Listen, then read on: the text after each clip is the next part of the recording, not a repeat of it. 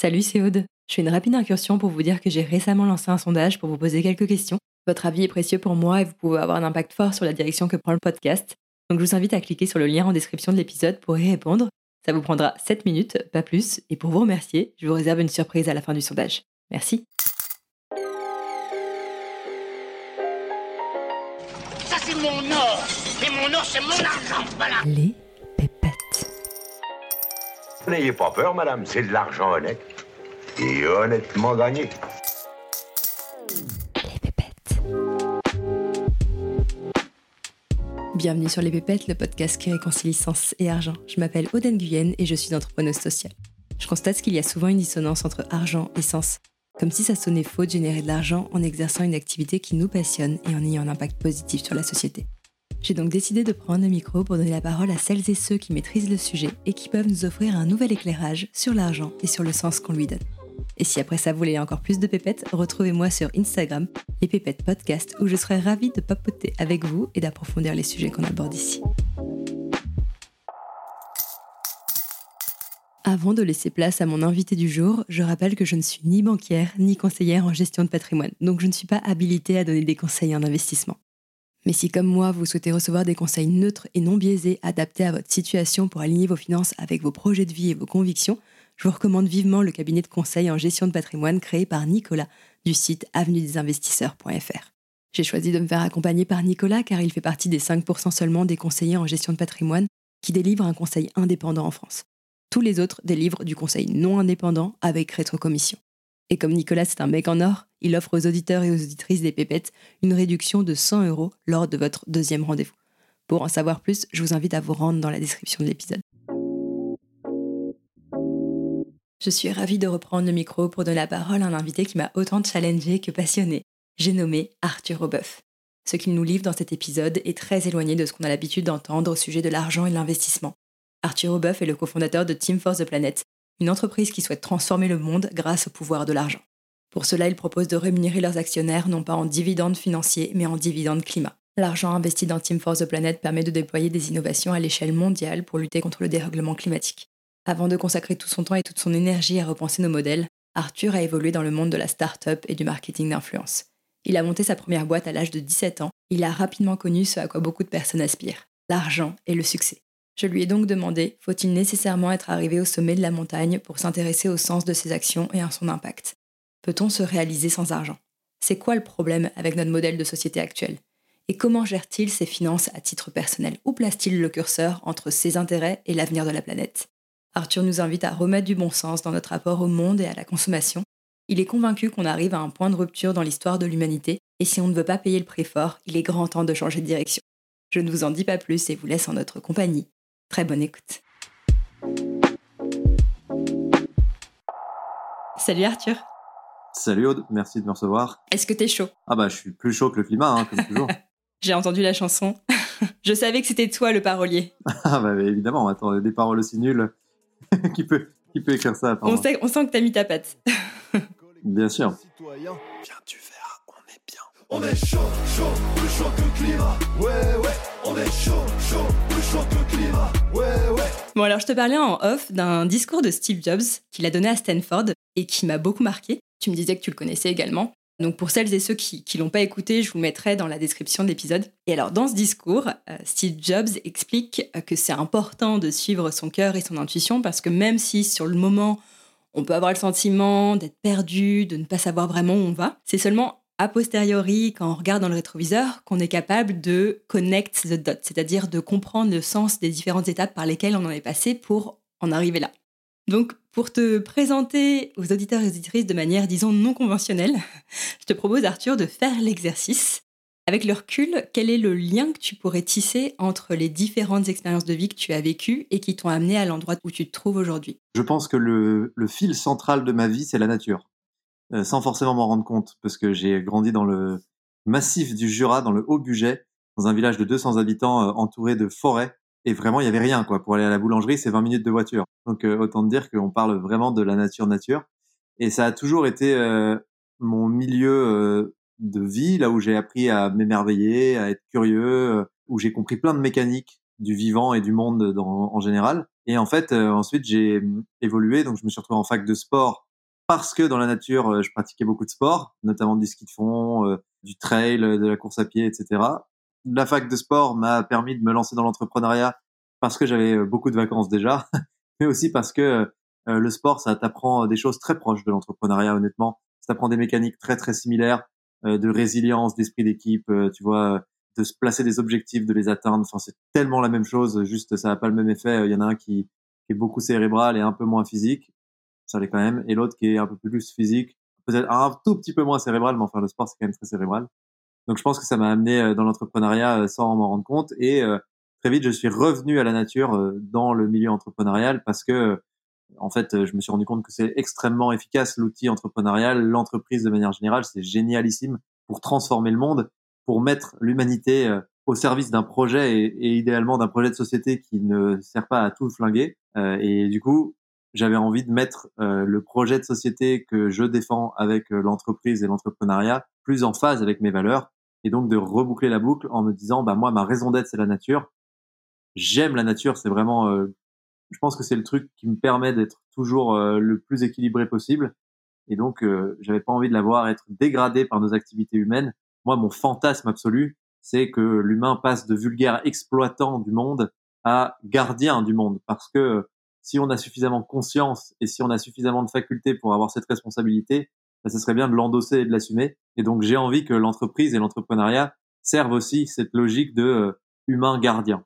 C'est euh, comme dirait Steve Jobs, euh, en se retournant à posteriori, je me rends compte que le petit Arthur qui creusait des mares dans le jardin de ses parents et qui d'ailleurs a eu beaucoup de chance de pas y être enterré vivant par ses mêmes parents à force de, de foutre des trous partout dans le jardin et de les remplir d'eau, euh, finalement, euh, bah, c'est un peu le même que le Arthur aujourd'hui qui a envie de d'agir pour la planète euh, avec Team for the Planet.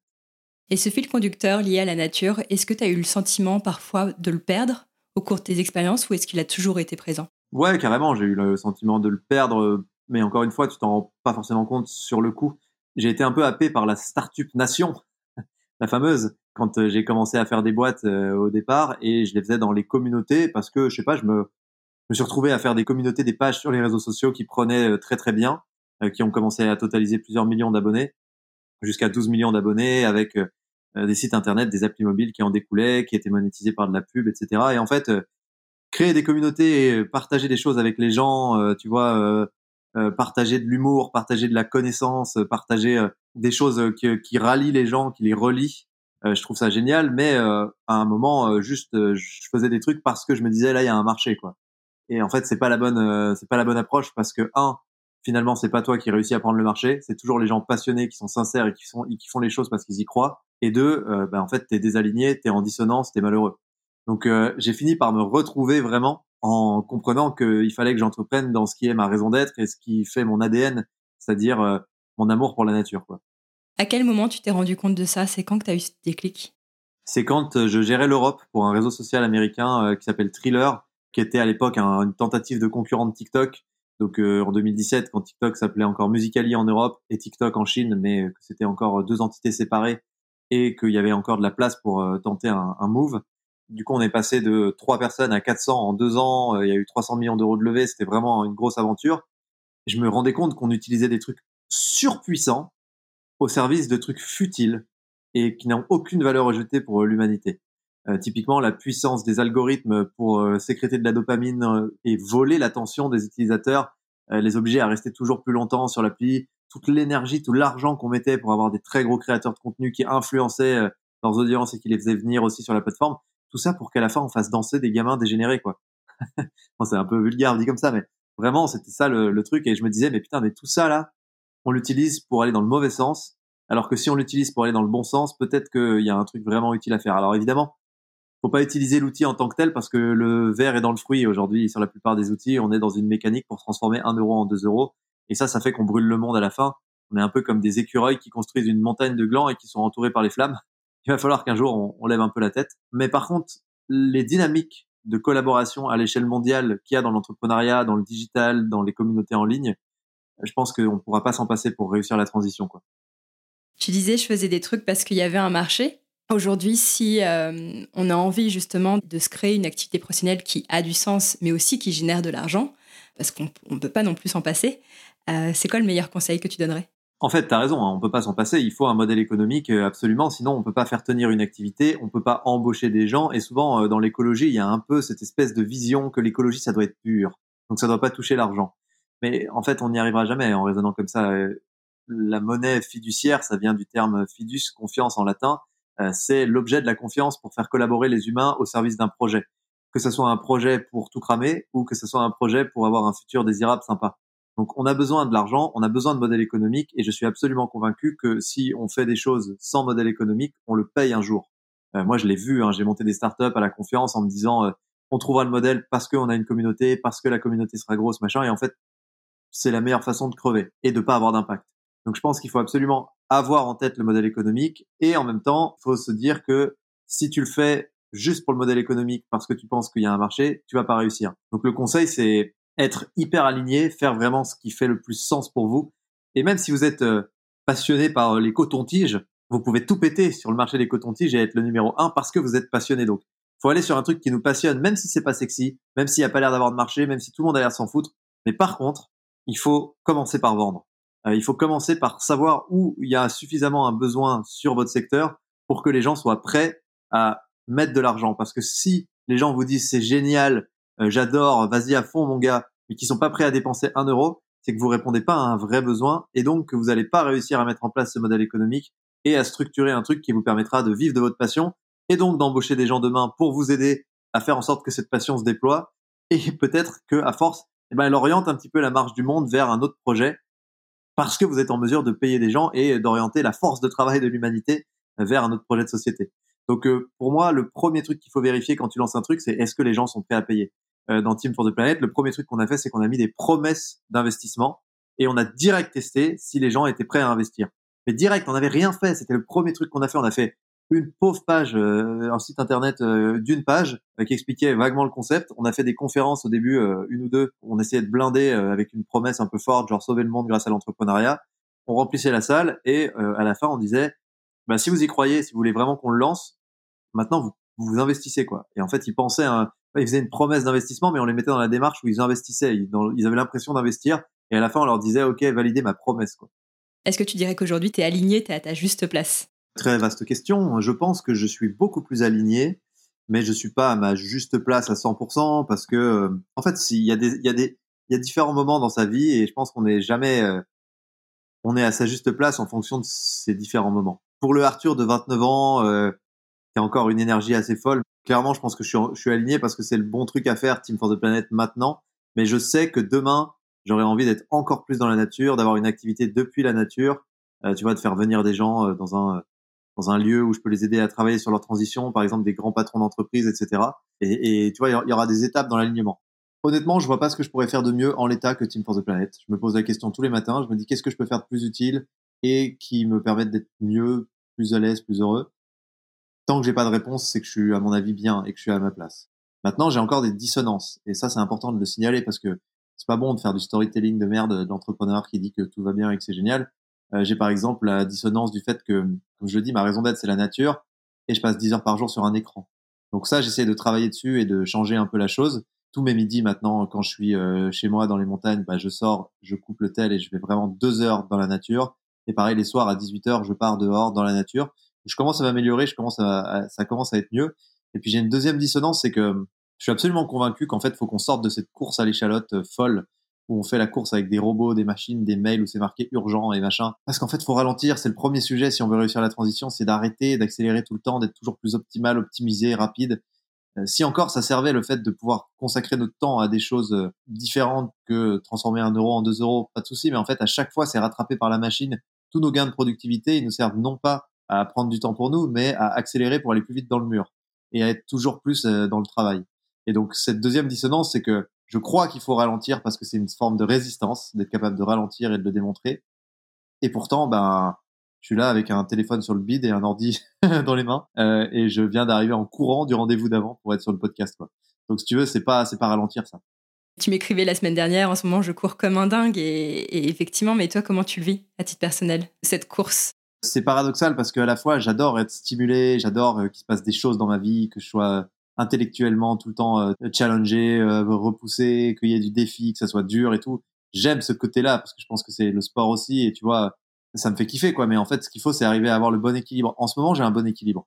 Je m'envoie vraiment du très très violent euh, sur la semaine. Je fais plein de rendez-vous. Tu vois là, en deux jours à Paris, j'ai genre 15-20 rendez-vous.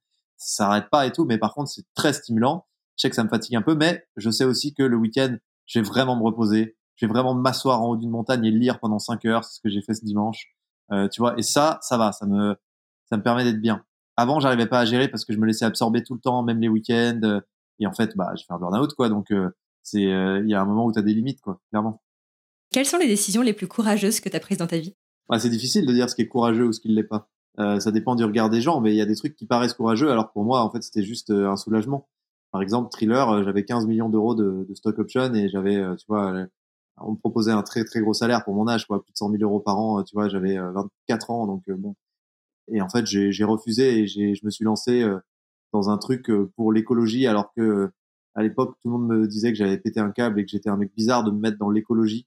Et personne comprenait parce que tous les mecs de la Startup Nation euh, qui étaient mes potes, euh, l'écologie, c'était euh, des saltimbanques euh, euh, qui, qui étaient ridicules, quoi. Donc quand j'ai commencé à assumer que j'allais partir dans l'écologie, j'ai senti que je me challengeais un peu euh, et que le regard des autres, il allait falloir l'affronter. Et ça a été le cas, même avec mes meilleurs amis, même avec euh, avec plein de gens. Genre, euh, tu dis que tu vas dans l'écologie et tu vois bien dans le, je sais pas, quand tu fais des dates à l'époque, tu vois dans les yeux d'un- d'une nana quand tu lui dis que tu es dans les applis mobiles, que ça marche bien, que tu gères l'Europe pour une startup américaine. Bon bah il y a des étoiles. Le date du lendemain quand tu dis bah finalement maintenant je suis dans l'écologie, elle se lève, elle dit bon j'ai demandé l'addition. en fait, pense que tu vois, je suis parti sur un monde pas du tout sexy euh, et, et qui et qui est pas du tout à la mode euh, malgré ce qu'on dit maintenant et encore, hein, et on est loin d'être à la mode avec l'écologie, même si maintenant on en parle un peu plus. Et ça, c'était un peu courageux dans le sens où j'aurais pu rester dans une position de confort dans un monde qui est ultra valorisé. euh, Tu vois, la tech, l'hypertech, la startup nation, euh, socialement, c'est vachement valorisé, mais en fait, moi, je pouvais plus, quoi. Je trouve que ton parcours il est assez intéressant parce que on a l'impression quand même que tu as gravi tous les étages de la, pari- de la pyramide de Maslow. Il faut, il faut plus d'une vie pour ça. Oui, en même temps, si aujourd'hui tu as ce luxe de pouvoir euh, être dans l'écologie, c'est parce que tu as gagné beaucoup d'argent à un âge relativement jeune. Donc là, tu nous parles de ton expérience avec Thriller. Euh, je trahis aucun secret si je dis que tu as vendu aussi euh, ta première boîte plusieurs centaines de milliers d'euros. Euh, tu t'es acheté un, un bel appart. Donc tu vois, sur le papier, tu coches quand même toutes les cases de la réussite au sens où la société nous inculque. Oui, bah après, je suis pas milliardaire, quoi, mais euh, je veux dire, euh, il y a toujours plus, et c'est ça le problème de la société, euh, justement, c'est que t'es jamais validé, t'es jamais certifié, quoi. Mais j'entends ce que tu dis, oui. Ma question par rapport à ça, c'est est-ce que c'est euh, c'est pas finalement le propre de l'humain de vouloir accéder au haut de la pyramide, d'aller voir ce qu'il y a au sommet de la montagne? Et on a l'impression, tu vois, que c'est seulement une fois qu'on est arrivé au sommet de la montagne qu'on commence à s'intéresser au sens de ses actions et à son impact. Qu'est-ce que t'en penses, toi? En fait, je pense que c'est très culturel. C'est la façon dont c'est la montagne qu'on a fait. Mais il y a plein d'autres montagnes et qui pourraient tout autant euh, permettre de s'accomplir et d'atteindre le haut de la pyramide de Maslow. En fait, c'est juste qu'aujourd'hui, on définit le succès et la réussite avec la note sociale qui est l'argent, euh, qu'on définit euh, le fait euh, d'être euh, quelqu'un euh, de bien ou de fréquentable parce qu'on possède des choses matérielles. Mais tout ça, c'est juste teinté par la société de consommation et par les marques, en fait. Euh, les marques euh, ont tout intérêt à ce que ça soit ça notre pyramide de Maslow parce que ça laisse les gens tout le temps dans la boucle. Euh, on sort jamais de la roue du hamster. Même un mec qui est milliardaire, il est pas sorti de la roue du hamster s'il continue de euh, dépenser son fric pour s'acheter du statut social et se comparer euh, pour dire regardez, moi je fais des trucs que vous pouvez pas faire. Un smicard qui dépense la moitié de ses revenus pour s'acheter un sac de luxe parce que ça lui permet d'exister aux yeux de gens qu'il a envie d'impressionner, ou un milliardaire qui achète un yacht en dépensant la moitié de ses revenus pour faire la même chose, ils sont pas sortis de la roue du hamster, ni l'un ni l'autre en fait.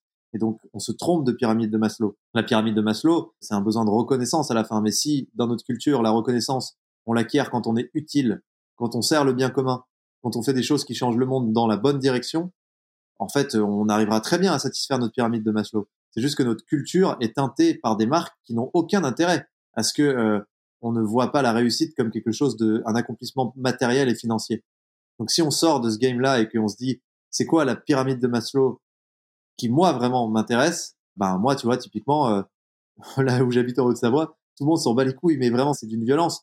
Euh, à quel point euh, les gens s'en foutent que j'ai euh, fait des startups avant, euh, vendu une startup, machin. C'est tout le monde s'en fout en fait. C'est est-ce que t'es sympa, est-ce que t'es drôle, est-ce que tu connais euh, les chemins d'ici? Et est-ce que tu sais aller profiter et vraiment kiffer un coucher de soleil en haut de telle montagne? C'est ça les discussions. Et donc moi, la pyramide de Maslow, euh, dans un monde qui est un tout petit peu sorti de la culture euh, parisienne, fast life, euh, new-yorkaise, fast life, etc. La pyramide de Maslow, tu vois, les gens ils sont accomplis et ils ont ils sont pas milliardaires et ils achètent pas un iPhone nouveau tous les ans, quoi. Donc je pense que les marques se sont accaparées des références et des référentiels qu'on pense être ceux qui sont génétiquement associés à l'humain. La pyramide de Maslow, c'est les besoins primaires et puis jusqu'en haut les besoins de reconnaissance ça dit pas que la reconnaissance, on doit la trouver dans l'argent et le fait d'avoir une grosse voiture ou une grosse montre.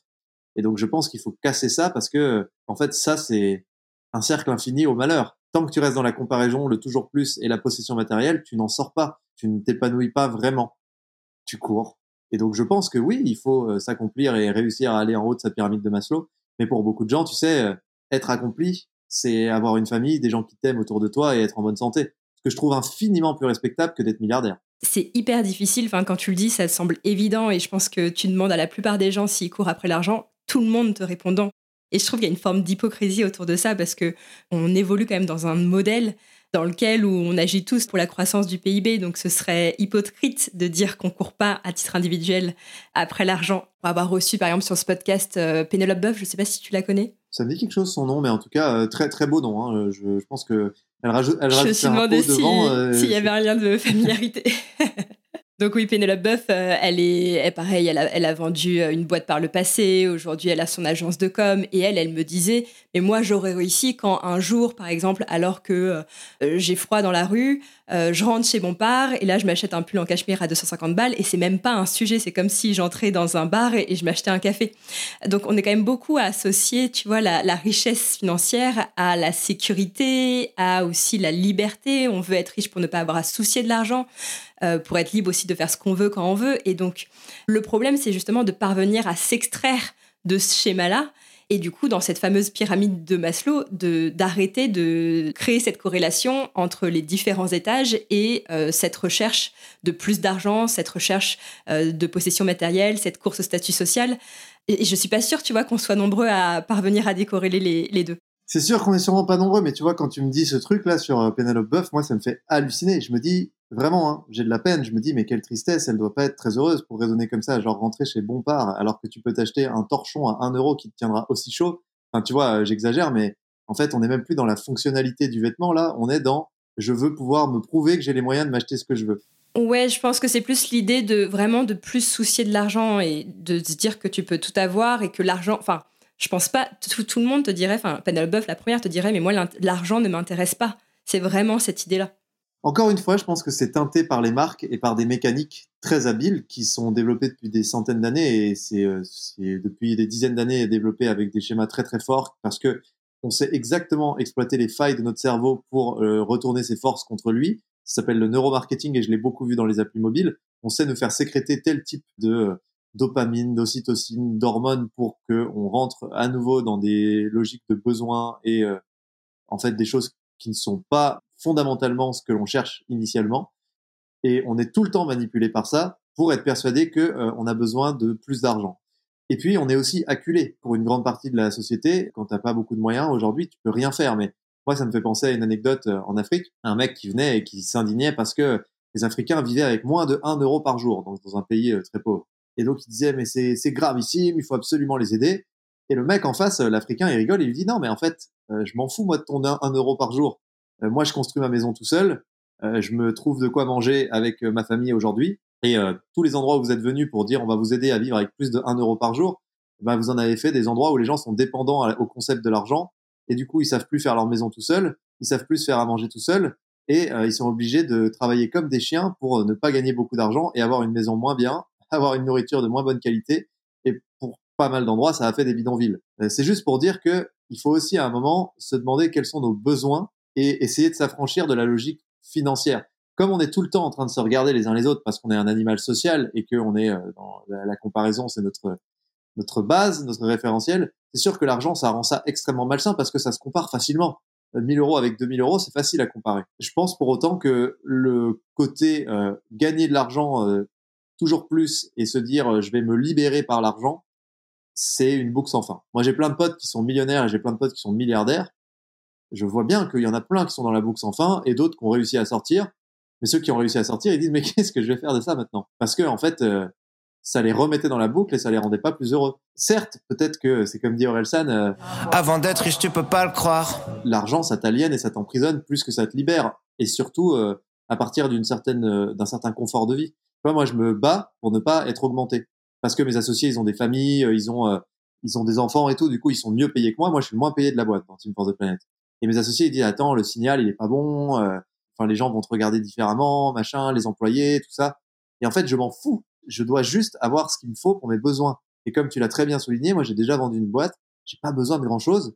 Donc pourquoi j'irais me payer 4000 euros par mois quoi? Je veux pas. Ça me semble indécent et illogique.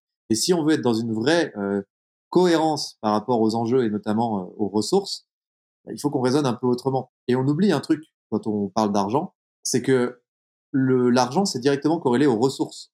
L'argent euh, qu'on utilise sur Terre, il est corrélé à notre capacité d'extraction des ressources ou d'utilisation des ressources qu'on a déjà extraites.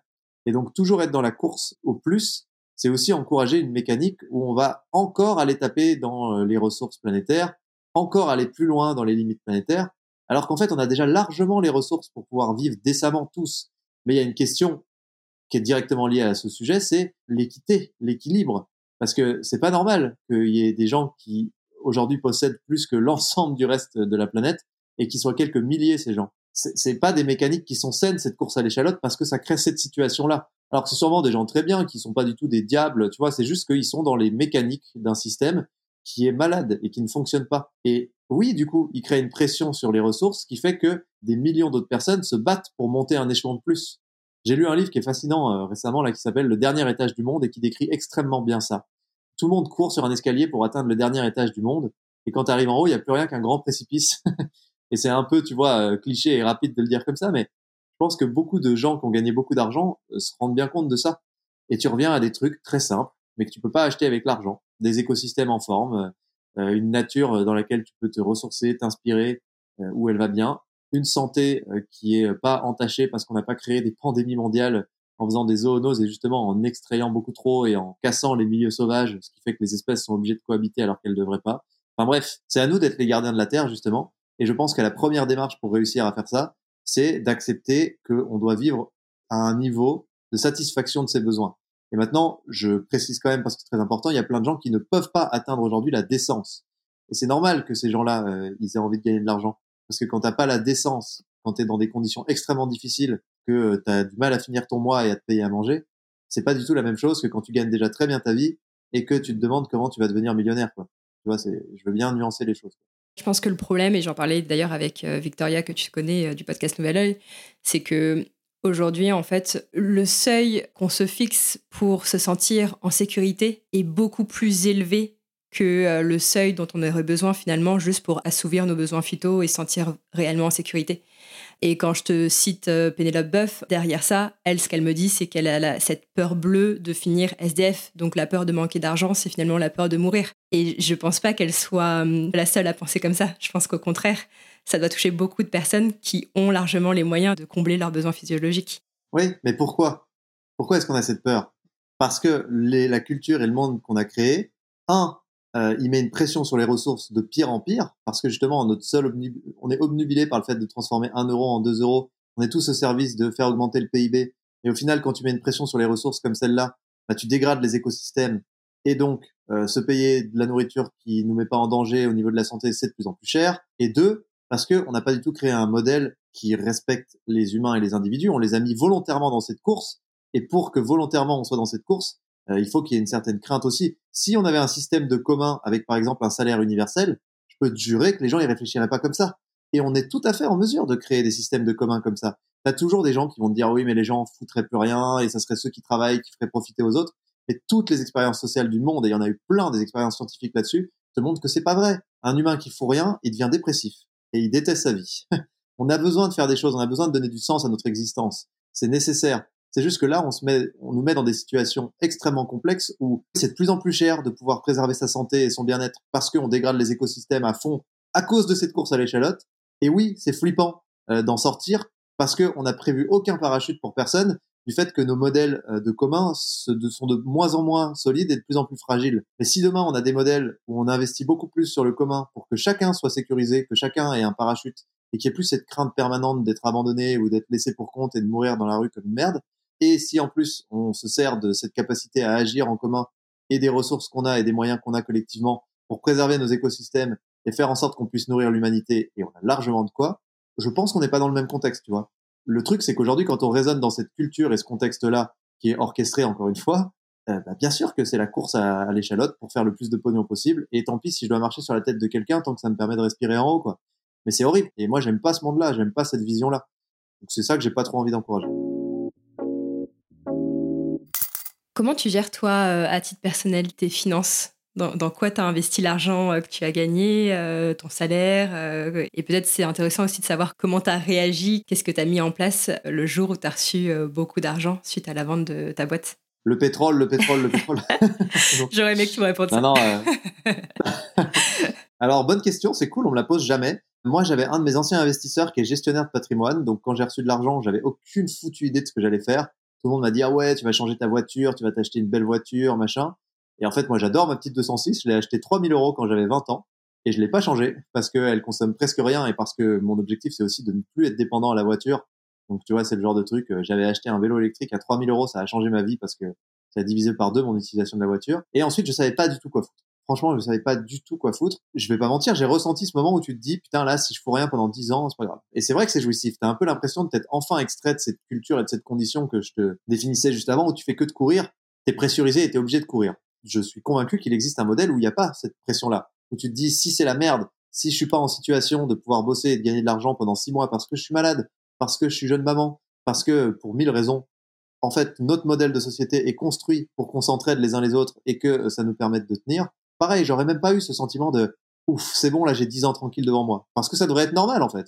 Tout le monde devrait pas se dire je vais crever dans deux jours si euh, si j'ai un problème, si euh, tu vois, si je dois être maman alors que ma boîte euh, euh, est pas trop pour euh, avoir des congés maternité, etc. Enfin, tu vois, ça existe ce monde. Et donc tout ça pour dire que euh, j'ai acheté en effet un appartement à Lyon. Un bel appart, c'est vrai, il est à 300 000 balles, tu vois, c'est un, un appart correct, mais c'est pas, j'ai pas acheté un penthouse je l'ai acheté parce que euh, en fait j'étais pas propriétaire et je savais pas bien euh, ce que je pouvais faire d'autre et je me suis dit ben je vais investir dans la pierre parce que euh, c'est un truc dans lequel je crois si jamais demain j'ai justement une situation plus complexe pour pouvoir avoir un endroit où dormir quoi. J'y ai mis des locataires parce que je j'ai pas du tout envie de vivre en ville et aujourd'hui je loue moi-même mon appart là où je suis dans les montagnes et donc j'ai laissé le reste à mon fameux investisseur gestionnaire de patrimoine en lui donnant toutes mes conditions. Donc évidemment pas de pétrole, pas d'énergie fossile, euh, enfin tous les trucs. euh, en gros, c'est dans des assurances vie. Voilà, si tu veux savoir, il y a que c'est tout est là-dedans. Et euh, le but, c'est pas de faire fructifier parce que je m'en branle. Le but, c'était juste que ça s'effondre pas euh, dans une banque parce que j'ai un projet euh, d'achat justement d'un chalet que j'aimerais m'acheter, un chalet que je pourrais utiliser plus tard pour une activité pro parce que j'aimerais bien accueillir des chefs d'entreprise justement et les aider à travailler sur leur transition. Et pour ça, j'aimerais avoir un lieu d'accueil qui vaille le coup, qui soit sympa. Mais moi, en tant que Arthur, je pense que je vivrais dans une tiny house à côté du chalet parce que en fait, j'ai pas besoin de, grand, de beaucoup de place. Aujourd'hui, mon appart fait 30 mètres carrés. Donc 30 mètres carrés quand t'es à Paris, ça paraît beaucoup, mais là où je suis, c'est vraiment petit, en fin fond de la Haute-Savoie. Euh, mais parce qu'en fait, passer le balai, c'est beaucoup plus rapide et euh, c'est beaucoup plus simple de s'organiser comme ça. Et voilà, en gros, c'est tout ce que j'ai fait. Mais je me rappelle très bien quand j'ai euh, reçu l'argent. Donc j'avais en effet plusieurs centaines de milliers d'euros sur mon compte perso. Et donc quand tu ta, ta euh, ça fait quelque chose quoi. Et je me rappelle, je suis allé courir et je me suis dit mais qu'est-ce que je peux, de quoi j'ai vraiment besoin? Et mon seul vrai besoin, qui ne soit pas un caprice pour me faire exister, c'était des nouvelles baskets de course à pied parce qu'elles étaient vraiment fumées. Je les ai regardées, j'ai rigolé, je me suis dit allez, je vais m'offrir des nouvelles baskets. Et je me suis acheté des nouvelles baskets. J'ai jamais cédé à aucun caprice avec cet argent. Parce que pour moi, j'allais me tromper en fait, j'allais partir dans le mauvais sens, tu vois.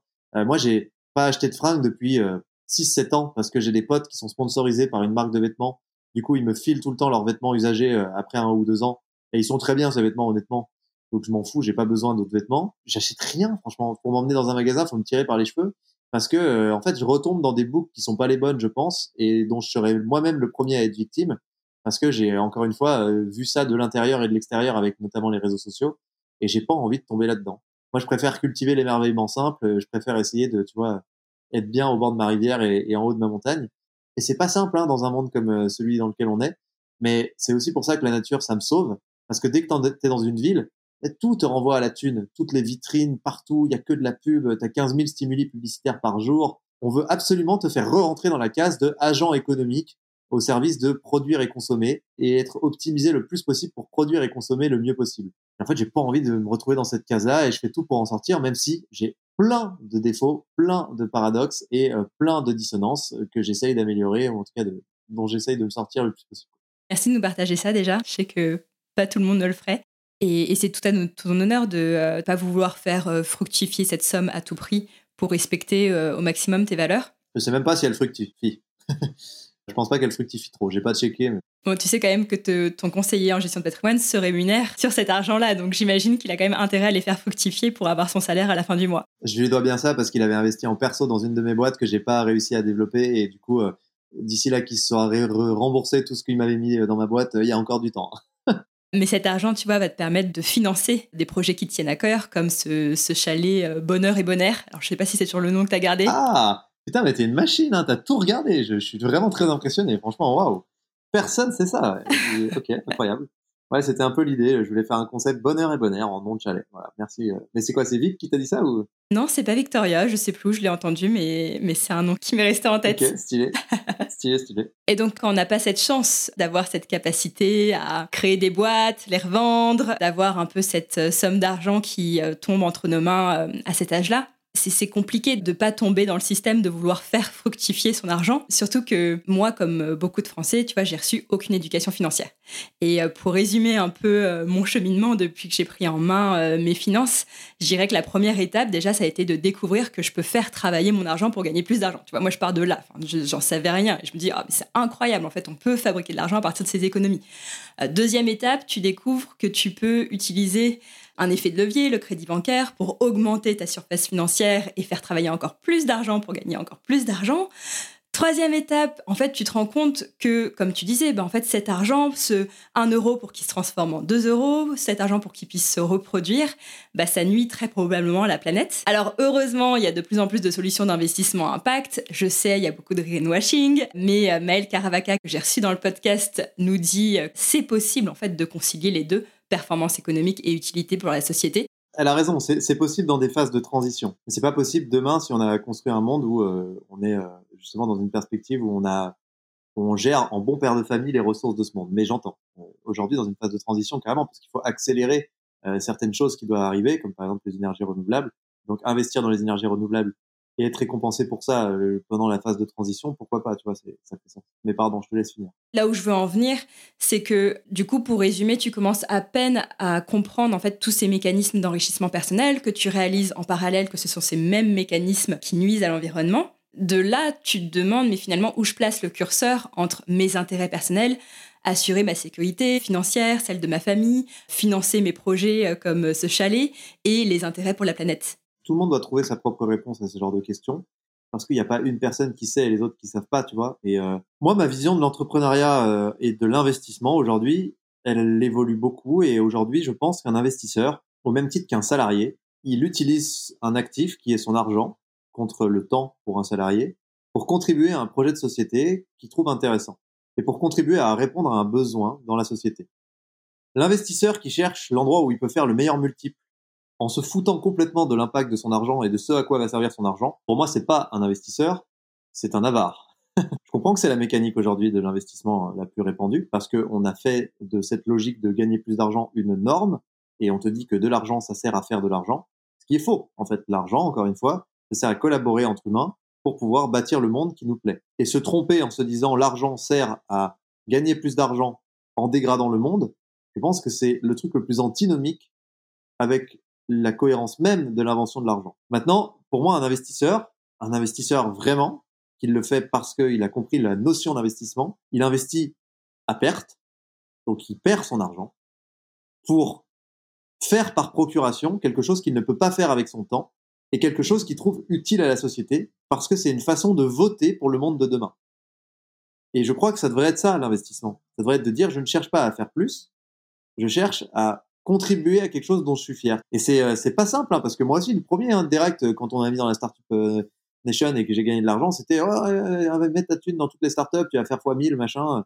Et j'avais déjà un peu réfléchi sur le concept, même si j'ai fait un investissement dans une startup, voilà, parce que le mec était sympa, mais en fait je sais même pas où il s'en est, ça, je sais même pas, je sais même pas si j'ai perdu mon argent ou pas, mais c'était plus parce que je trouvais que le gars était cool et que ce qu'il faisait avait un sens pour l'humanité. Et en fait, je pense que c'est important qu'on sorte de cette logique et ça va être très, très, très dur et très, très long. Mais si personne à un moment euh, ne participe à essayer de faire autrement, on n'en sortira pas. Donc moi, j'assume d'essayer de faire autrement.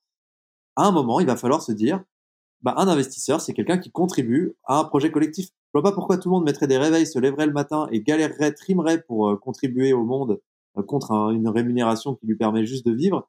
Et pourquoi ceux qui ont beaucoup d'argent euh, se diraient juste, moi, je suis là pour, j'exagère, mais en tout cas, investir pour jouer avec des ressources, histoire de faire plus d'argent et de faire galérer encore plus le reste du monde. On est très caricaturaux hein, dans cette discussion, mais je pense que c'est important de l'être pour mettre le doigt sur certaines choses et certains concepts. Euh, et évidemment que derrière, on peut être beaucoup plus subtil et que chaque cas est différent, chaque personne est différente, chaque façon d'investir est différente. Mais moi, j'aimerais que demain, les investisseurs, ils raisonnent en se disant, à quoi je contribue en investissant cet argent? Est-ce que je permets au monde d'aller dans le bon sens? Et je vais perdre mon argent. Enfin, tu vois, quand tu vas acheter une baguette, tu le fais pas parce que tu te dis, je vais pouvoir la revendre demain un peu plus cher parce que le boulanger, il va augmenter sa cote. Non, tu le fais parce que tu as envie que ce boulanger il continue d'être pas loin de chez toi parce qu'en fait, c'est vachement pratique, que tu aimes bien son pain et que c'est un mec sympa et tu as perdu ton argent. Mais pourquoi la macroéconomie, elle a réussi à se sortir de cette logique-là, tu vois? Moi, j'ai du mal à le comprendre et je pense qu'on s'est fait rattraper par la casse-cupidité du cerveau de l'humain qui vient du fait qu'on est un petit être fragile, qu'on n'a pas de griffes, qu'on n'a pas de, de dents, enfin de dents acérées, qu'on est nul à chier en fait dans la théorie de l'évolution.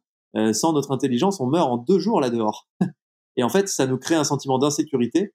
C'est aussi corroboré par pas mal de, de recherches qu'il y a eu, et notamment euh, le mec qui a écrit le livre Sapiens, il avait pas mal travaillé là-dessus, euh, avec d'autres sur l'idée que comme on est prématuré, en fait, on, le fait que l'humain se soit redressé euh, à un moment, ça fait que euh, le bassin est moins large et donc que les femmes sont obligées d'accoucher plus tôt, ce qui fait que l'humain, le bébé humain, naît extrêmement prématuré. Par exemple, un bébé girafon, il tombe de 2 mètres de haut et il court. Enfin, il marche, quoi, tu vois. il naît à un stade où il est prêt à affronter un peu plus le monde. Nous, on est totalement prématuré et donc on est totalement pris en charge pendant les premiers mois de notre existence, voire premières années. Et ça, ça nous crée une insécurité chronique qui est en plus renforcée par le fait qu'on est un petit être inadapté au monde sauvage. En tout cas, aujourd'hui, on l'est pas du tout. Et je pense que ces insécurités-là, cette peur fondamentale de l'histoire humaine, fait qu'on a tout le temps besoin de se sécuriser, de se rassurer, d'accumuler. Et ça nous fout dans la merde, en fait. Ça nous fait nous suicider. Et donc, le jour où l'humanité aura vraiment fait un pas en avant, je pense, c'est quand elle arrivera à créer un système collectif suffisamment résilient qui lui permet de sortir de cette posture d'insécurité et de peur permanente, et donc de ne plus avoir euh, cette crainte de manquer, cette crainte de mourir, cette crainte d'être SDF, etc. Mais là, on est sur des concepts philosophiques parce qu'il y a le monde comme il est aujourd'hui dans lequel il faut bien réussir à naviguer et il y a cette vision-là.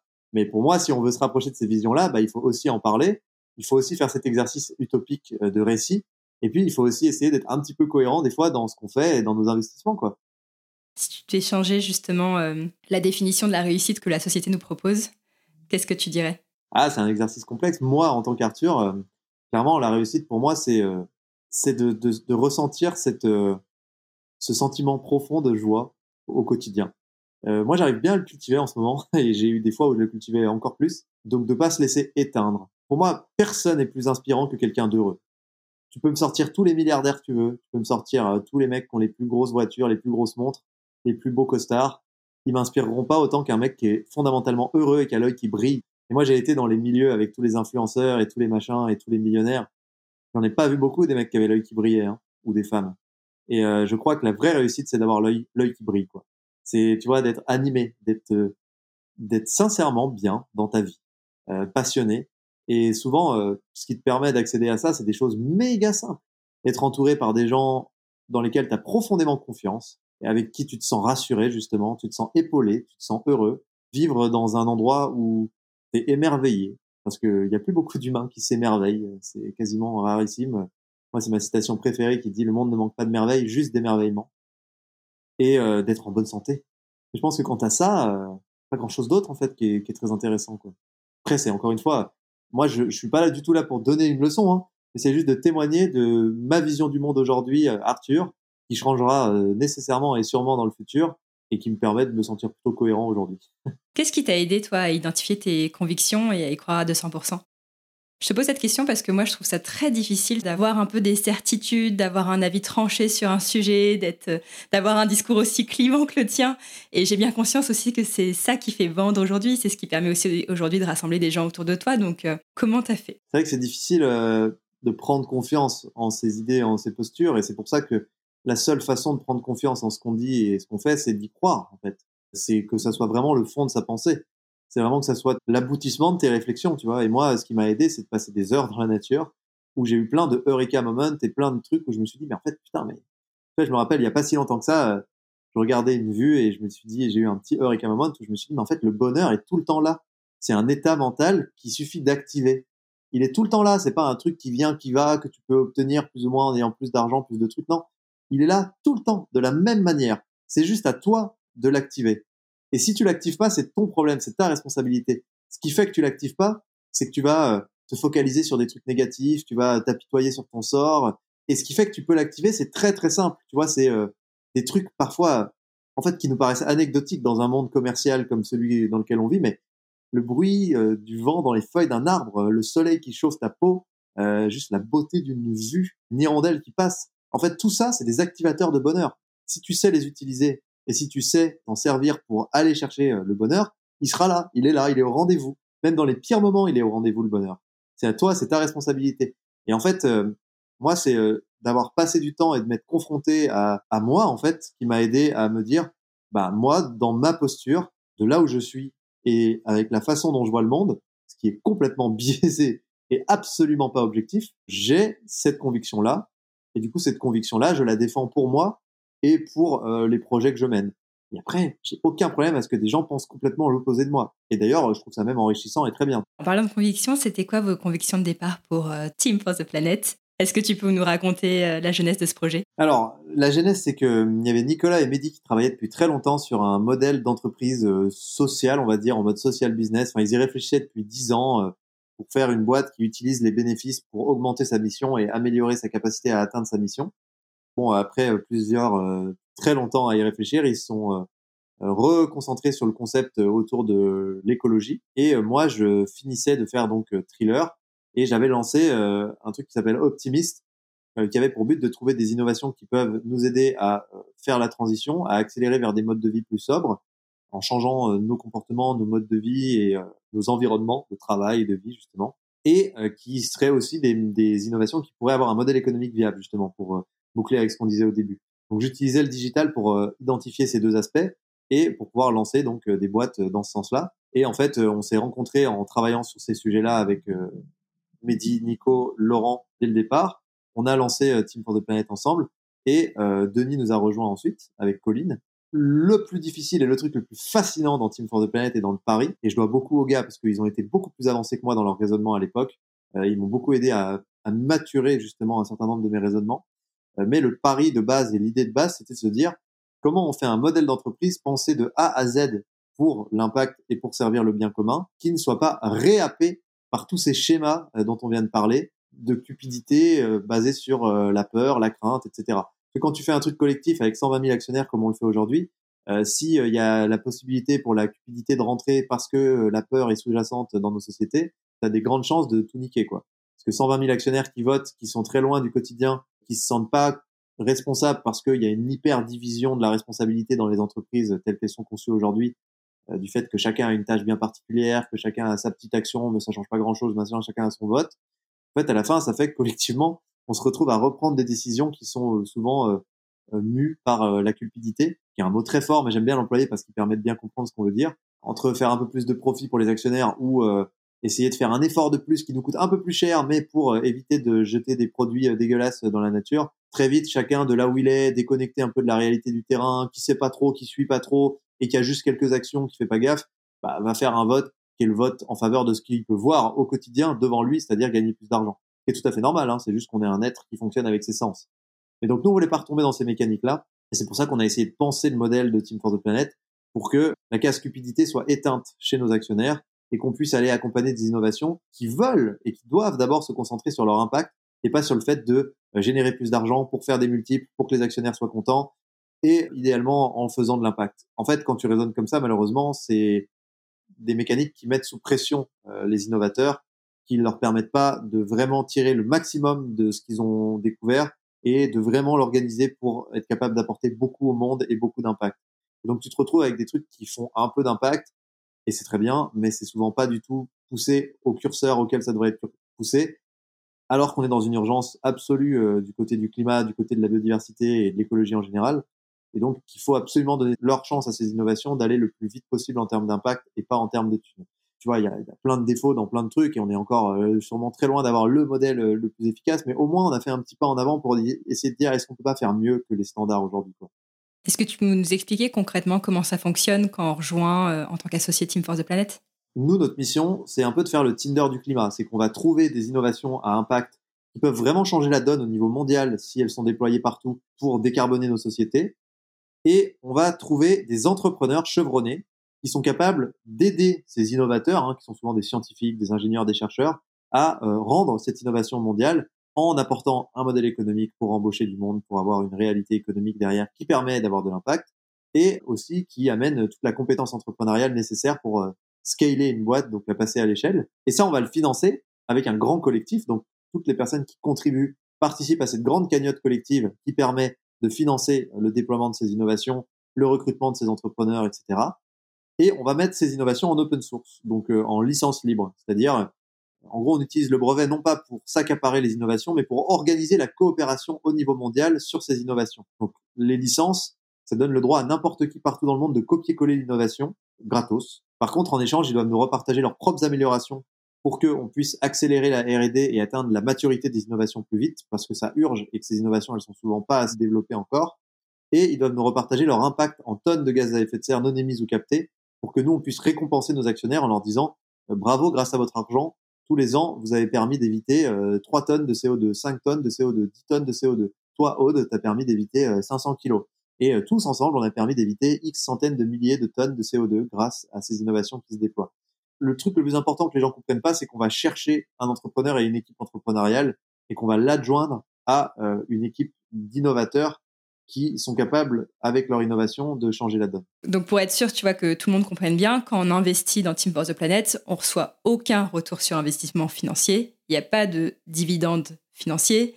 Et il n'y a pas non plus d'avantage fiscal parce que, en plus, vous êtes une entreprise et pas une association. Donc vraiment, il y a zéro intérêt financier. Exactement, il n'y a pas d'intérêt financier, il y a des dividendes climat, donc c'est un objet extra-financier qu'on a co-créé avec euh, l'ADM, l'ONU, une cinquantaine d'experts carbone internationaux, et euh, qui permet de dire, j'ai investi de l'argent pour accélérer la transformation de notre monde vers un monde bas carbone et plus sobre, et j'ai une preuve que mon argent a servi à ça cette année, une preuve quantifiée en tonnes de CO2. Et donc oui, on n'investit pas pour faire plus d'argent. Donc c'est ce qu'on se disait tout à l'heure on abandonne la mécanique d'investir pour faire plus d'argent parce que elle ne nous permettrait pas de mener notre mission à bien et de nous concentrer pour permettre à nos innovateurs d'avoir le plus gros impact possible et donc d'accélérer la transition. On accepte d'investir en se disant je ne viens pas chercher de l'argent, je viens chercher le fait d'avoir contribué à la transformation de ce monde parce qu'on pense que ça vaut largement tout autant que les quelques milliers d'euros que tu pourrais faire fructifier dans un modèle de fonds traditionnel, on va dire. Donc aujourd'hui, vous comptez 120 000 actionnaires. Euh, moi, j'ai vu sur le site qu'il y avait déjà près de 25 millions d'euros récoltés, ce qui est déjà assez fou. Ce qui est encore euh, tout petit, hein, clairement. Pour, euh, tu vois, il faudrait beaucoup, beaucoup plus. Mais en tout cas, c'est un bon début.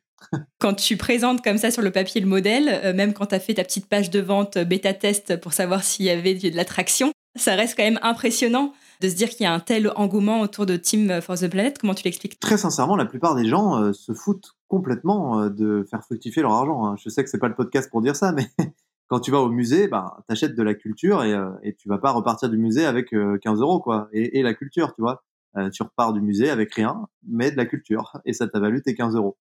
Euh, bah, en fait, la plupart des gens qui viennent chez Team for the Planet, ils se disent, moi, je viens parce que je mets une partie de mon argent dans cette logique-là, parce qu'en fait, j'ai envie que ça avance côté climat, quoi, et que je sais pas comment faire mieux. Et ça, c'est un vrai sujet, et je pense que c'est comme ça qu'on l'explique le plus, c'est que la plupart des gens viennent augmenter leur rayon d'action pour le climat parce qu'ils essayent des trucs dans leur vie du quotidien. Ils prennent moins l'avion ou plus l'avion, ils réduisent la viande, euh, ils changent leur façon de se déplacer, euh, ils essaient de d'avoir moins l'utilisation de la voiture, etc. Ils font des trucs, mais en fait, à un moment, ils se rendent compte que ça va pas suffire et qu'il euh, y a une grosse partie de la transformation de notre monde qui passe par l'industrie, par des mécaniques hyper collectives à très grande échelle. Et ça, c'est des procédés sur lesquels ils ont absolument pas de pouvoir, ils ont absolument pas la main en tant qu'individu. Et là, on leur dit, bah, si on s'associe collectivement, là, on a du pouvoir sur ces mécaniques qui font le monde dans lequel on vit et qui peuvent être modifiées pour nous permettre d'aller vers un monde plus sobre, décarboné. Donc, je pense qu'ils se disent, bah, ok, ça vaut de l'argent, ça. Ça vaut de l'argent de contribuer à la transformation de notre monde euh, vers un futur meilleur. Très très très basiquement, c'est rentable économiquement cette équation. Il n'y a pas plus rentable, c'est le meilleur coût du monde euh, économiquement.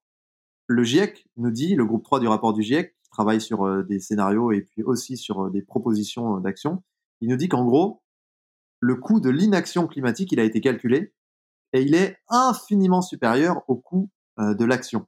Donc agir maintenant pour se sortir de la merde au niveau climat, ça fait que demain, ça nous coûtera beaucoup moins cher. Et quand je dis ça nous coûtera beaucoup moins cher, je suis pas du tout dupe. Dans toutes les crises, qui c'est qui paye? C'est nous, c'est les citoyens. Ça va nous tomber dessus, ça va être nos impôts, ça va être le coût des denrées alimentaires. Il n'y a pas euh, un milliardaire euh, miraculeux ou un gouvernement euh, courageux qui va dire on va taper dans nos réserves et on va éviter de faire porter le chapeau aux citoyens. On va payer, nous. Donc chaque jour qui passe où la crise climatique s'aggrave, c'est une équation perdante financièrement pour nous, demain, dans nos quotidiens, dans l'accès qu'on a au monde. Et en fait, c'est la plus grosse privation de liberté qui puisse arriver de ne pas s'occuper du dérèglement climatique. Euh, certains nous disent oui, on va être privé de liberté, machin, avec leur connerie d'écologie. Mais les gars, on va jamais être autant privé que demain, quand tout coûtera une blinde et qu'on pourra plus rien faire. Donc c'est maintenant qu'on peut préserver des conditions acceptables de vie et qu'on peut dépenser un euro sans attendre de retour sur investissement pour s'éviter un monde catastrophique demain et donc pour s'éviter d'avoir à redépenser 10 euros dans la galère demain. Donc en fait, est-ce qu'il vaut mieux dépenser un euro maintenant et ne pas avoir à redépenser demain d'argent? Ou est-ce que euh, ça nous paraît plus viable de dépenser un euro maintenant pour peut-être en gagner deux demain, mais devoir reperdre 8 euros euh, parce que finalement, euh, on va devoir redépenser 10 Moi, en fait, je pense que cette équation, c'est très difficile de l'avoir dans un monde que sur le court terme, mais en réalité, à l'échelle d'une décennie et d'une vie, ça marche déjà. Pour moi, je pense que c'est bien plus viable d'investir dans les communs aujourd'hui un peu de son argent si tout le monde le fait, pour s'éviter que demain, nous, citoyens de ce monde, euh, n'ayons à porter le poids euh, de, de l'urgence climatique et des désastres qu'il y aura, euh, que de tous se battre pour essayer de grappiller un peu d'argent pendant que c'est encore possible et de devoir payer beaucoup plus cher demain, quoi. En poussant le curseur à l'extrême, quand il y a plus d'eau, quand c'est vraiment la galère, avoir un une super maison, ben on n'a rien à branler, quoi, parce que il faut absolument qu'on boive, quoi. Et donc je pense que c'est un peu ça aussi le sujet qu'il faut réussir à, à mettre sur la table, c'est que collectivement on y a intérêt. Ce modèle-là, est-ce que vous êtes inspiré d'un modèle déjà existant? Est-ce qu'il existe, tu vois, des modèles dont on peut s'inspirer ou est-ce qu'il faut complètement réinventer la roue? J'avais rencontré Nicolas Hulot, euh, feu Nicolas Hulot, parce que avant c'est déboires, enfin c'est sorti sur ses déboires et il avait rigolé parce qu'on avait parlé ça, il avait dit mais c'est tellement drôle quoi. On a l'impression de réinventer la roue, euh, que c'est une dinguerie, qu'on est en train de waouh, c'est on est trop créatif. Euh, bah non, on est juste revenu au modèle qui a toujours eu avant les folies euh, de euh, l'hypercroissance de ces dernières euh, décennies. Mais en fait, il dit, euh, avant d'investir dans une boîte à perte pour l'aider à faire un truc cool, c'est ce que faisait tout le monde avant. Il investissait dans un petit artisan pour qu'il puisse pratiquer son activité et qu'il existe sur la place du village. Parce qu'il n'y avait personne pour réparer des chaises. Et donc là, on se mettait en commun pour qu'il y ait un mec qui puisse le faire. On a l'impression d'avoir inventé le feu, mais on n'a rien inventé. Donc nous, on n'a rien inventé. En fait, on a, on a juste repris des trucs d'avant il y a plein de mecs hein, qui, genre Mohamed Younous, justement, sur le social business et tout, qui te disent, bah ouais, en fait, les gars, ces modèles-là, euh, ils étaient vachement sensés, quoi. Parce que pendant très longtemps, on a vécu dans un monde sans croissance. Hein. Les gens oublient ça, mais il n'y avait pas de croissance. C'est une économie stable. On gérait les ressources en bon père de famille et on savait très bien les gérer. Et moi, j'ai encore des, des retours du passé de ça euh, dans le monde dans lequel j'ai grandi, typiquement dans le Jura. Pour donner un exemple simple, quand tu fais des coupes de bois dans le Jura, enfin là où je, de, là où j'étais, en gros, tu as une parcelle entière de forêt et tu as le droit de couper un vingtième la première année. L'année 2, tu peux couper le deuxième vingtième et tu laisses se régénérer le premier vingtième. L'année 3, tu passes au troisième, tu laisses se régénérer le deuxième, et puis le premier, ça fait deux ans qu'il se régénère. Ta, ta, ta, tu finis par faire tout le tour de la coupe, et quand tu reviens, hop, il s'est passé 20 ans, et la première euh, parcelle, bah, en fait, elle est à nouveau, euh, elle a à nouveau des, c'est à nouveau une forêt, en fait. Et donc, ça, c'était une gestion euh, cyclique, sans croissance, qui permettait de garder des ressources qui ne s'épuisaient pas. Et en fait, il y avait un million de trucs comme ça avant. Enfin, tout fonctionnait comme ça. On s'est mis à faire de la croissance à divers égards quand il y a eu euh, la révolution industrielle, mais même un peu avant. Et on s'est mis à faire de la croissance et on s'est mis dans une logique capitaliste quand on a conquis euh, les États-Unis. Et ça, c'est le livre L'assise mort de Jason Nickel qui l'explique très bien. Parce que tout à coup, on s'est retrouvé avec pléthore de ressources et on avait tellement de bonus parce qu'il y avait un continent entier à piller que euh, les investisseurs qui ont investi sur les navires qui partaient en expédition pour chercher les ressources là-bas disait c'est tellement risqué, tu as tellement de chances de crever que en fait si tu réussis à revenir, moi je veux que tu me refiles 20% de plus. Mais vu que c'est pléthore et que de toute façon il y a tout à piller là-bas, euh, en fait tu t'en fous de me refiler 20% de plus. Et c'est là qu'on a créé la mécanique malsaine de dire j'investis de l'argent et je veux plus. Et en fait, euh, c'était pour compenser le risque. Et c'est encore hein, la sémantique aujourd'hui hein, dans la banque et dans tous ces trucs. C'est certes il y a du risque, mais euh, du coup il y a un gros euh, potentiel de gain. Et ça, c'est né comme ça. Et ensuite ça a été accentué, accentué, accentué. Sauf que ben, depuis, entre temps, il n'y a plus rien à piller en fait. on a on a pillé partout dans le monde. Donc en fait, la planète étant finie et on n'a plus une nouvelle planète à aller piller, ben, on se retrouve comme des cons à se dire, ben, en fait cette mécanique open bar, elle tient pas parce qu'on n'a plus le potentiel open bar que nous offrait un nouveau continent à aller euh, à aller piller. Et pourtant, on est resté dans cette logique-là jusqu'à ce qu'on atteigne les limites physiques du monde, parce qu'il y avait quand même un peu de marge. Mais ça y est, on est arrivé aux limites physiques du monde. On est 8 milliards. Euh, on est on a on est on est sur le point de tout prendre. Et donc maintenant, il faut se poser la question est-ce que cette mécanique d'investissement est encore viable dans un monde fini avec des ressources très limitées qui sont sur le point de péricliter et euh, de provoquer notre propre suicide quoi? Bah, ma réponse est non. Alors vu qu'on est encore dans l'ancien monde, je vais mettre mes lunettes de capitaliste. j'ai l'impression de faire l'avocate du diable aujourd'hui. Non mais c'est moi, j'aime bien. Tu m'as dit ton, podcast s'appelle Les Pépettes, j'ai dit vas-y, je vais quand même aller aux racines de ma pensée.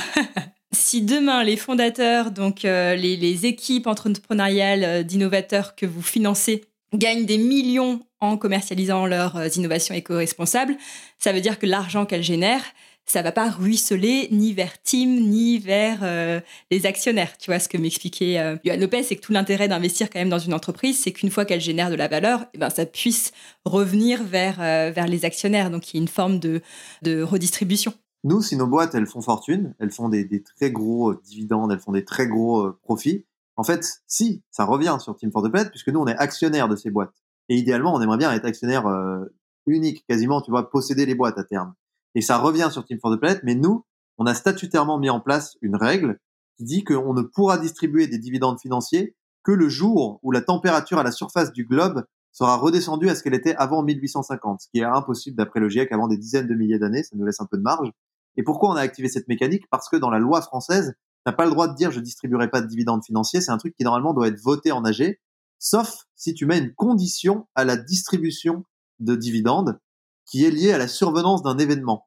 Donc nous, c'est cet événement qu'on a choisi et ça marche. Ce qui veut dire que quand nos boîtes font de l'argent, cet argent remonte à Team for the Planet et on est obligé de le réinvestir pour relancer des boîtes et pour augmenter l'impact de nos actionnaires. Donc, si euh, ça ruisselle, mais en impact, encore et toujours. Parce qu'il y a vraiment de la marge avant qu'on puisse se dire, bon, c'est good, le dérèglement climatique est down, euh, maintenant, à la limite, on peut se, on peut se répartir les dividendes.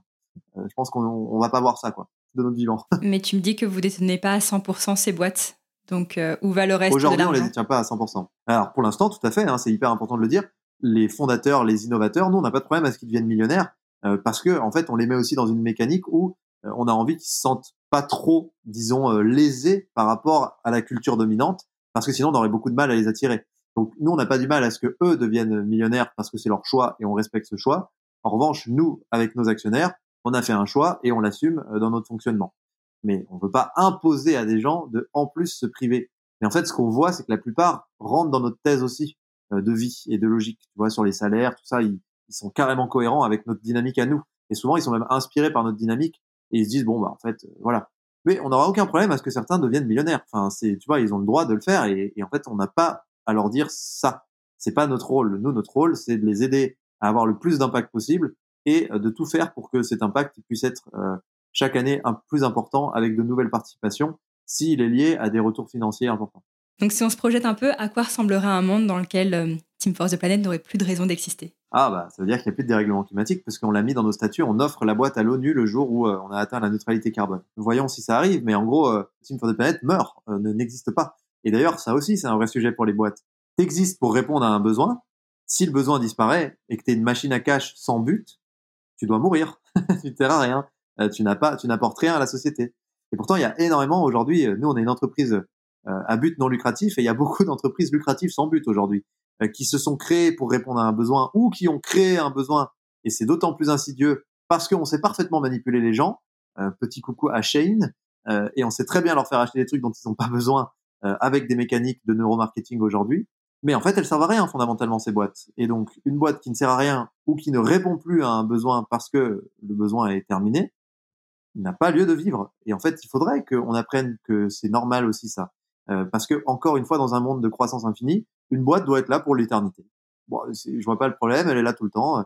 Mais non, si elle a répondu à un besoin et que euh, le besoin est terminé, elle n'a plus besoin d'être là. c'est tout le principe. Et en fait, euh, c'est encore des trucs qu'on a perdus, quoi, et qui étaient juste du bon sens paysan. Hein. Est-ce que vous réfléchissez euh, ensemble euh, à un projet de société que vous aimeriez proposer aux citoyens qui investissent dans Team Force the Planet Bah, on n'a pas cette cette cette, prétention-là. ouais, c'est ça, dans le sens où nous, on, on, essaie de faire notre petite part avec un petit truc et on propose une idée et on voit si cette idée peut fonctionner, mais il faudra tellement de millions d'autres trucs pour que tu vois la société fasse son move. Mais nous, on veut contribuer à notre manière. Mais moi, par contre, euh, je vois très bien un projet de société où on est sorti justement de ces mécaniques euh, de, de plus, plus, plus, et où on sort de ces mécaniques de besoins que l'on crée. Mais en fait, euh, c'est aussi un monde, et même sur la transition écologique, tu vois, c'est un monde où il y a beaucoup moins de stress, parce que encore une fois, tu crées des conditions de vie qui sont extrêmement difficiles à cause du, de l'insécurité que ça génère, parce qu'on n'investit pas sur les communs, encore une fois, et que tout le monde est dans un danger de mort, honnêtement, euh, tu vois, dans cette euh, mécanique-là. Donc beaucoup moins de stress. C'est un monde où il y a du sens parce qu'on fait des projets d'abord pour ce que ça apporte et d'abord pour euh, le futur que ça nous crée, mais aussi le présent que ça nous crée. C'est un monde où on est beaucoup moins malade parce que encore une fois, le stress fait partie des facteurs, mais typiquement la pollution tue des millions de personnes chaque année aujourd'hui et il y a un million de problématiques autour de la santé qu'on voit dans nos sociétés riches et aussi dans les sociétés pauvres. Mais la bouffe qui est dégueulasse avec des, des, des trucs de merde de partout parce qu'il faut faire plus, plus, plus. Donc, on va foutre des pesticides de plus en plus chimiques, de plus en plus performants. Mais au final, derrière, on chope des cancers et on le paye. L'espérance de vie en Occident baisse. Hein. Faut quand même réaliser, c'est la première fois de l'histoire de l'humanité que l'espérance de vie baisse dans les pays riches. Je parle pas des pays pauvres. Euh, c'est juste un énorme délire. On n'a jamais eu autant de suicides chez les jeunes, on n'a jamais eu autant de problèmes de santé mentale. C'est juste gravissime en fait. Ça, c'est lié à ce méga problème d'insécurité cumulé au fait qu'on n'a plus de vision du futur, donc on a l'impression que de toute façon ça sert à rien parce qu'on va tous crever, et qu'en plus le quotidien est épuisant parce qu'on est une machine productive destinée à transformer un euro en deux euros, ce qui n'a aucun sens, ce qui, ne rend pas un humain heureux, quoi. Donc tout ça est aliénant. Et en plus, si on arrive à faire cette transition, bah tu vois, c'est moins de klaxons, moins de publicité qui te rend nerveux parce que tu es micro-stimulé en permanence et orienté tout le temps vers la consommation, euh, moins de nuisances sonores, euh, plus de nature, donc plus de possibilités de profiter euh, de choses qui te font du bien, qui te détendent. Les Japonais connaissent très bien la sylvothérapie. Les arbres envoient des phytoncides. C'est des particules qui te permettent justement de réduire ton taux de cancer, mais surtout qui t'apaisent. Il y a un million de raisons d'aller vers le monde de demain, mais pas juste pour avoir un meilleur futur, pour avoir aussi un meilleur présent. Et tu vois, moi, c'est comme ça que je suis devenu euh, écolo. Euh, je sais pas, je suis pas devenu écolo parce que j'étais révolté. Moi, je suis pas un être de colère et j'ai pas de. Je me suis toujours senti très bien dans ma vie je suis devenu plus écolo parce que je voulais être plus heureux. Et pour être plus heureux, je voyais qu'il y avait des trucs qui m'allaient pas. Et c'était surtout quand j'étais happé par la Startup Nation, je me rendais bien compte que ce qui euh, me rendait pas heureux, en fait, c'était que j'étais rentré dans cette course au hamster et à l'échalote, euh, que je voulais plus, que j'avais besoin de plus d'argent, que euh, mes possessions matérielles étaient jamais suffisantes parce que j'étais stylé deux jours, mais le monde dans lequel euh, on vit te rend démodé le lendemain. Donc il faut à nouveau te remettre au, au, bout du jour et changer de vêtements, changer de monde, changer de machin que je faisais que de courir, que j'étais fatigué. Et en fait, j'en avais marre. Et je me suis dit, comment est-ce que je peux être plus heureux? J'avais besoin de retrouver euh, mes racines, mes fondamentaux, c'est-à-dire passer du temps pour moi dans des endroits calmes, entendre les oiseaux, entendre des ruisseaux, voir des montagnes, respirer de l'oxygène, avoir l'impression d'être dans un endroit où je suis en santé, fréquenter des gens avec qui j'ai des vraies discussions profondes, pas des trucs de merde où on se compare, euh, où on est en concurrence, où ça te rend malheureux. Et en fait, en faisant ça, bah, j'ai commencé à me séparer de plein de trucs matériaux, j'ai commencé à arriver dans des modes de vie beaucoup plus simples et je suis encore en chemin et j'ai beaucoup de routes à faire et je tiens à le dire, je suis très très loin d'être irréprochable écologiquement, mais j'avance et je progresse. Et en me mettant dans cette démarche de progrès sur moi-même, bah, d'un coup, je me suis rendu compte que mon empreinte sur les écosystèmes, elle était en chute libre. Et je l'ai jamais fait pour être écolo. Je l'ai juste fait parce qu'en fait, je me suis senti plus heureux et je me suis senti libéré un peu. Je, c'est dingue, mais ça t'allège plutôt que de te peser alors que les possessions matérielles me pesaient parce qu'elles étaient toujours associées avec des galères, toujours associées avec euh, il faut sortir encore plus d'argent, donc faut en gagner plus parce que tu as besoin de plus d'argent parce que ça te coûte plus cher d'avoir cette possession. Et, et, ça devenait infini et ça me stressait et ça me tendait et j'en dormais plus la nuit des fois et je me suis dit mais mec mais tu fais quoi là? Euh, T'as connu un monde où t'étais heureux avec rien, t'étais bien quoi. Et du coup euh, de fuir maintenant cette course à l'échalote et de revenir euh, dans cette logique qui me rend plus heureux avec pas grand chose quoi. Honnêtement j'ai pas beaucoup de trucs. J'ai une voiture pourrie, euh, j'ai quelques baskets pour aller courir, mais souvent les gens dans mon appart ils rentrent et ils disent mais t'as laissé où tes affaires? Et ben bah, elles sont là, quoi. et en fait, ça me va et je me sens mieux comme ça parce que je me sens plus libre. Est-ce que tu penses que c'est le fait d'avoir euh, un mode de vie plus sobre, plus frugal qui rend plus heureux? Ou est-ce que c'est le fait d'avoir un mode de vie aligné avec tes valeurs? Et toi, en l'occurrence, tes valeurs, c'est l'écologie. T'as raison, euh, c'est important de le dire parce que je ne sais pas si tout le monde a besoin comme moi de la nature et de d'une logique euh, comme celle que je décris. Mais j'ai quand même un petit indice du fait qu'on a vécu pendant 300 000 ans dans la nature et que ça fait 100 ans qu'on est dans des murs de béton. En revanche, je pense que chacun doit trouver sa façon à lui de se sentir aligné. Mais je crois qu'au fond, l'accumulation est toujours liée à l'accumulation de problèmes qui va avec. Euh, chaque fois qu'on possède des choses, bah, on possède aussi les couilles qui, qui, les accompagnent, le stress qui les accompagne, et ça prend de la place dans notre tête en fait. Donc, euh, je pense qu'on s'allège l'esprit en s'allégeant aussi euh, dans sa vie euh, de manière physique. Mais bon, c'est ce n'est qu'une vision parmi d'autres qui sont tout aussi convaincantes. J'avais envie de te poser une, avant-dernière question, puisque moi, quand je pense à hum, innovation pour réduire les émissions de gaz à effet de serre, je pense à des projets comme euh, Tesla, Solar City, donc qui sont portés par Elon Musk. Donc j'avais envie de t'entendre sur ce personnage. Qu'est-ce que tu penses de d'Elon Musk, de ses réalisations et aussi du projet de société que lui nous propose? Bah, Vu que je le connais pas, j'ai pas vraiment d'avis, mais en tout cas sur sa logique, euh, je pense que je vais commencer par un truc positif, c'est que hum, ce mec-là, il a quand même démocratisé l'électrique parce qu'il a compris comment marche le monde. Il a compris les codes socioculturels qui régissent euh, les humains. Et typiquement, euh, quand on mettait David Guetta dans des pubs de Twizy, on avait beau euh, tout donner, personne n'achetait des voitures électriques parce que personne avait envie de se balader en Twizy du fait que les codes culturels dans lesquels on vit, c'est le patriarcat qui te dit plus t'as un truc gros, plus tu fais peur, plus t'es impressionnant, plus t'es respecté. Et donc, les gens veulent des grosses voitures. C'est pour ça que les SUV, ça vend super bien, machin. Donc en fait, faire avancer le véhicule électrique avec des Twizy, malheureusement, c'était pas vraiment en lien avec le patriarcat qui régit malheureusement notre monde pour encore quelques années, j'ai l'impression. Elon Musk, lui, il a dit, OK, je vais faire des voitures de sport alors. Si c'est ça qu'ils veulent. Si c'est crâné et si c'est pouvoir dire, euh, regardez, moi j'ai une grosse voiture, je suis stylé. Il a fait des voitures électriques de 2 tonnes. Ce qui est une aberration, hein, écologiquement. Mais par contre, ça a fait avancer l'électrique. Et les gens se sont mis à acheter des voitures électriques. Ce qui n'existait pas avant. Et ce qui ouvre la porte au marché de l'électrique. Donc c'est quand même malin parce qu'il connaît les codes dans lesquels on vit. Il sait que culturellement, le patriarcat, il a encore quelques belles années devant lui, malheureusement. Il sait que culturellement, la logique capitaliste, elle a encore quelques années devant elle. Et donc il se dit, je pourrais pas faire un grand move euh, du jour au lendemain, mais je peux faire un petit pas. Et ça fait avancer. Ça amène l'électrique. Pas que ce soit contre-productif. Et c'est là où je j'émets un certain bémol, c'est que je pense que euh, l'innovation, si elle est au service d'une logique techno-solutionniste qui nous amène à faire toujours plus et à rester euh, dans les modèles de société dans lesquels on vit. Et j'ai l'impression qu'Elon Musk est un peu l'apôtre de, cette, euh, de ces modèles de société. En fait, on va pas s'en sortir, ça va pas être des solutions, ça va accentuer le problème. L'innovation, ça veut dire faire autrement. Ça veut pas dire faire de l'astéroïde mining ou des trucs hyper technologiques. Ça veut juste dire faire autrement. Et donc, il est plus que temps d'innover parce qu'il est plus que temps de faire autrement. Mais par contre, ça doit accompagner un nouveau paradigme, un paradigme de sobriété. Et pour moi, l'innovation doit nous aider à être plus sobre nous aider à comprendre qu'en fait, euh, on peut avoir des vies plus sobres, plus heureuses et meilleures. Et euh, c'est pour ça que je suis pas tout à fait en phase avec les visions technologiques d'un Elon Musk. Mais tu vois, il a quand même bien compris le monde dans lequel on est et il fait avancer certains trucs d'un petit pas. Donc euh, plus que moi en tout cas. Donc tu vois, j'ai pas grand chose à lui reprocher en frontal, si ce n'est que je pense que la vision technologique, hyper technologique, je, pense que elle, c'est pas la réponse en fait. Mmh, au point de coloniser Mars si euh, ça tourne au vinaigre.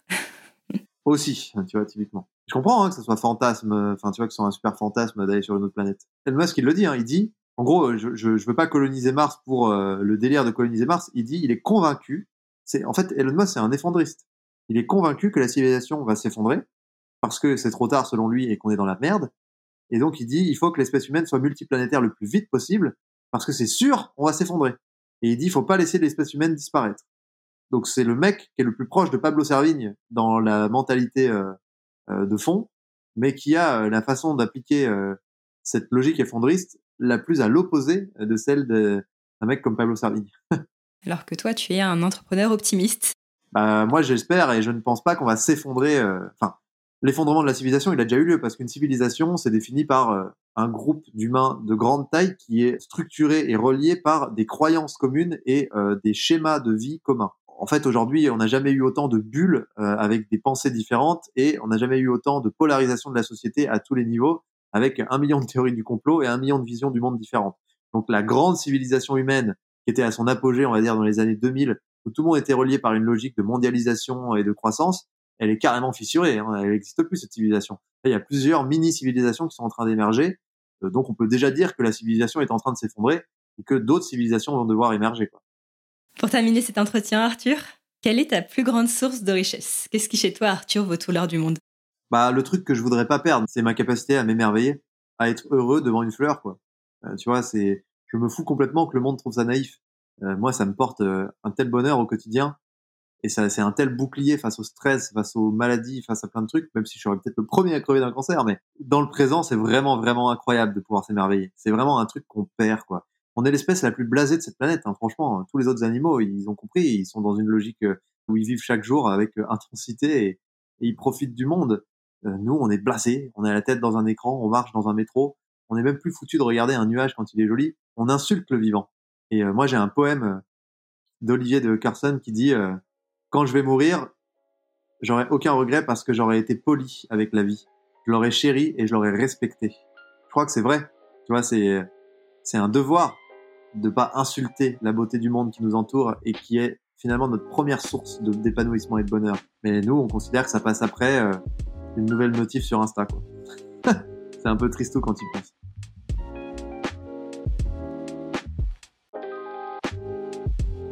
Qu'est-ce que vous a inspiré notre conversation pour tout vous dire, je suis repartie de cette interview un peu décontenancée, sûrement parce que je réalise que je ne suis pas encore complètement sortie de cette course à l'échalote. Arthur m'a fait prendre conscience que dans un pays comme le nôtre, on a tendance à opposer les riches aux pauvres. En fin de compte, on est tous victimes de cette société consumériste dans laquelle nos besoins d'appartenance et de reconnaissance passent nécessairement par l'argent. Je pense que pour s'extraire véritablement de cette logique d'accumulation, ça demande d'accepter l'idée de perdre de l'argent. Et cette aversion à la perte, cette peur de baisser son niveau de vie et de faire le chemin en sens inverse sur la pyramide de Maslow, c'est ce qui explique pourquoi ça reste si difficile de faire passer les communs avant son propre intérêt. Et d'ailleurs, c'est intéressant quand Arthur nous partage qu'il ne cherche pas à faire fructifier son argent, mais pour autant, il n'est pas prêt à perdre cet argent, notamment parce qu'il a ce projet de chalet qui lui tient à cœur. Et donc, comme il nous le dit très justement, c'est à chacun de nous de positionner le curseur entre faire de l'argent pour financer ses projets personnels et mettre son argent au service d'un futur plus désirable que celui qu'on nous propose aujourd'hui. Personnellement, j'ai envie de croire et de contribuer à l'émergence d'un nouveau modèle de société plus juste, plus durable et plus solidaire. Si vous voulez me rejoindre au sein du mouvement Team for the Planet, je vous ai mis le lien en description de l'épisode. Et si vous avez aimé notre échange, n'hésitez pas à le partager autour de vous. C'est la meilleure façon de soutenir un podcast indépendant.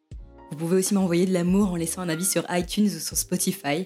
Ça fait longtemps d'ailleurs que je n'ai pas reçu d'amour, alors j'attends votre mot si le cœur vous en dit.